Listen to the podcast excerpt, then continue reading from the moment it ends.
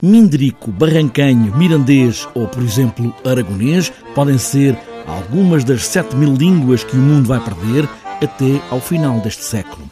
É por aqui que segue este espetáculo de Alex Casal e Paulo Diogo para falarem nestas muitas línguas e com este sublinhado da menor língua do mundo. A aproximação que, que, que nós fizemos a essas línguas foi basicamente tentar localizar falantes no, nos sítios onde nós estivemos a fazer residências, em Barrancos, em Miranda do Douro e em Minde.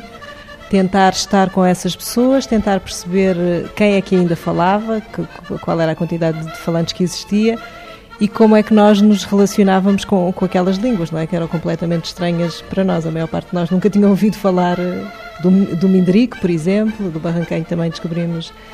Um, e, e, então, depois o que nós trouxemos para, para a sala de espetáculos e para o espetáculo construímos é muito o resultado da nossa relação com esses territórios, aquilo que ficou em nós, as pessoas que conhecemos, uh, os sítios por onde passamos, é uma espécie de caderno de memórias nosso do tempo que passámos nesses sítios.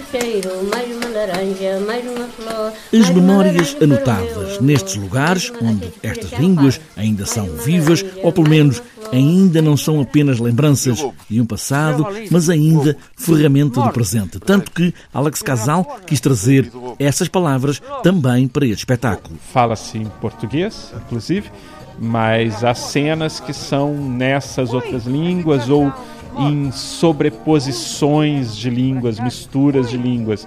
Português com palavras em minderico misturadas, ou uma cena que é toda em mirandês, ou há uma cena que a gente incorpora também a, a língua gestual portuguesa.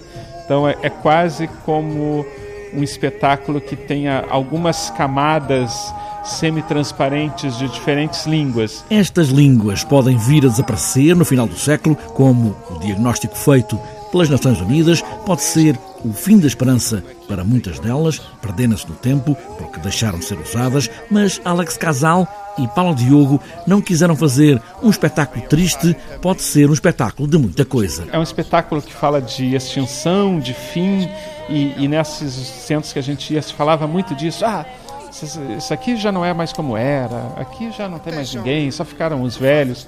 Mas eu acho que é, é um espetáculo que não é melancólico, não é melancólico de todos, tem cenas melancólicas, é talvez também uma comédia ou um espetáculo de poesia que mais pensa a beleza que a gente encontrou do que a beleza que a gente perdeu. As muitas línguas, as muitas palavras ditas, algumas em gesto, mesmo que muitas vezes não se percebam.